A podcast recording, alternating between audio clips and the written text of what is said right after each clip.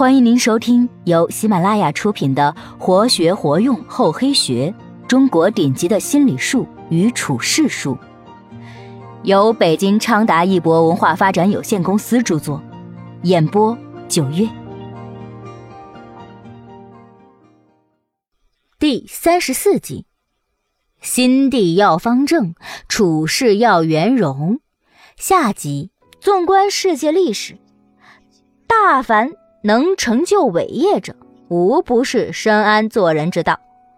他们知道做人何时应该进，何时应该退，何时应该发脾气，何时应该深藏不露。他们多是方圆通达之人，在危难时刻总能把做人的机智技巧运用的淋漓尽致。庄子《天下篇》中说：“举虽然可以用来画方。”但是矩本身却不是方的，所以说矩不可以为方。规虽然可以用来画圆，但规本身却不是圆的，所以说规也不可以为圆。《算经》中说：“方中有圆者，谓之圆方；圆中有方者，谓之方圆。”古人的这些话说明了可方可圆的道理。可方可圆是为人处事的最高境界。做人也要效法天地，像天那样生生不息、大公无私；像地那样厚朴笃实、宽厚待人。尊与卑、智与愚、贵与贱、得与失，都在方圆之间。提起刘墉的父亲刘统勋，似乎人们脑海里马上闪现出了一个嫉恶如仇的清官忠臣形象。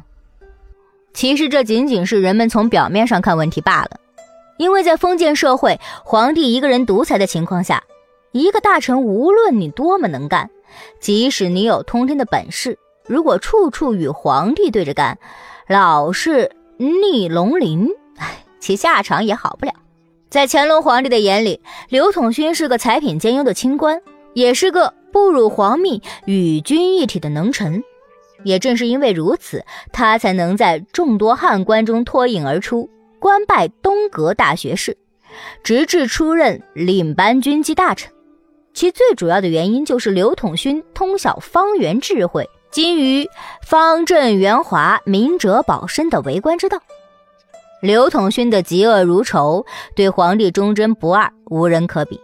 否则，他也不可能被乾隆皇帝打破汉人不能居军机大臣首席的惯例，并且在死后被称之为真宰相。据《清史稿》记载，统勋岁出暗室，著名的广东粮驿道员民服违禁折收钱粮案。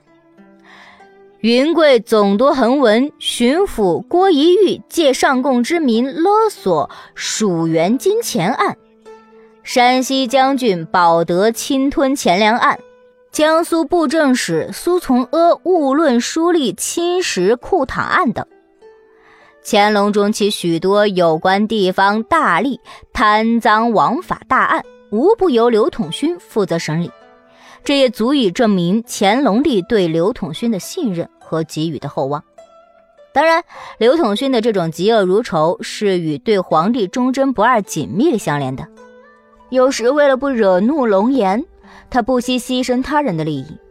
这就是方正圆滑、明哲保身的糊涂为官之道的精髓。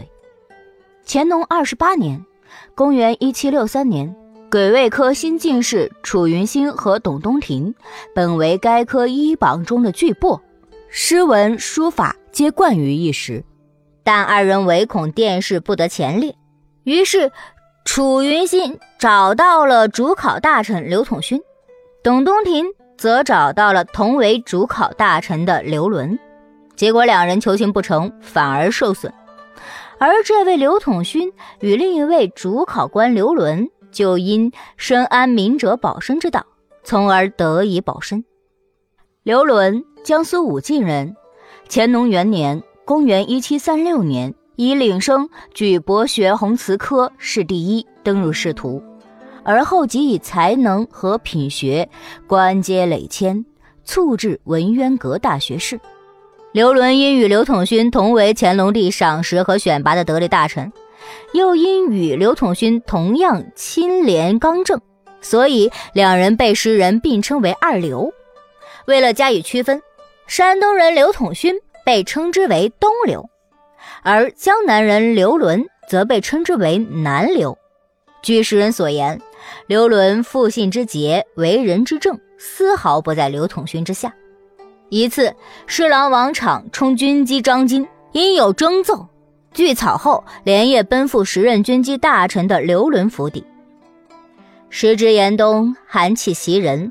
刘伦亲自操笔为王常点定后，即唤家人准备酒菜。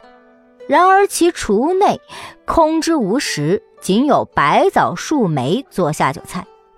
但作为大臣而言，精通明哲保身之道的刘伦，除了清廉之外，尤以谨慎公正得人心。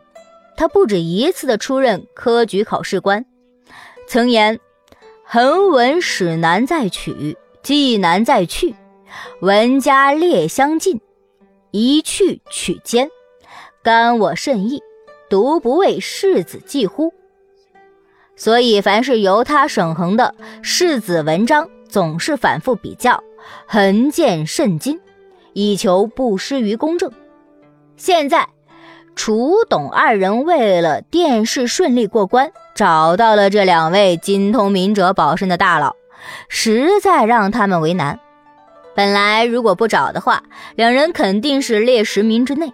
但现在既然找到了，如果再将此二人列为榜首，而刘军担心自己的清誉受损，于是，一向标榜唯才是举的二刘采取了明哲保身的糊涂之道，即二人均不得入前十名。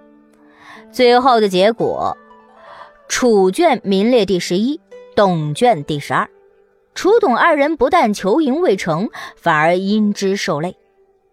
通过乾隆朝这著名的二流的为人处事之法，可以看出，通晓方圆智慧是成功处事的前提。做人难，难做人。生活在这纷繁的世界，做人真的很难。纵观世界历史，大凡能成就伟业者，无不是深谙做人之道。他们知道做人何时应该进，何时应该退，何时应该发脾气，何时应该深藏不露。那些成大事者，多是方圆通达之人，在危难时刻总能把做人的机智技巧运用得淋漓尽致。因此，方圆之间的大智慧，值得我们。本集播讲完毕，感谢您的收听，我们下集再见。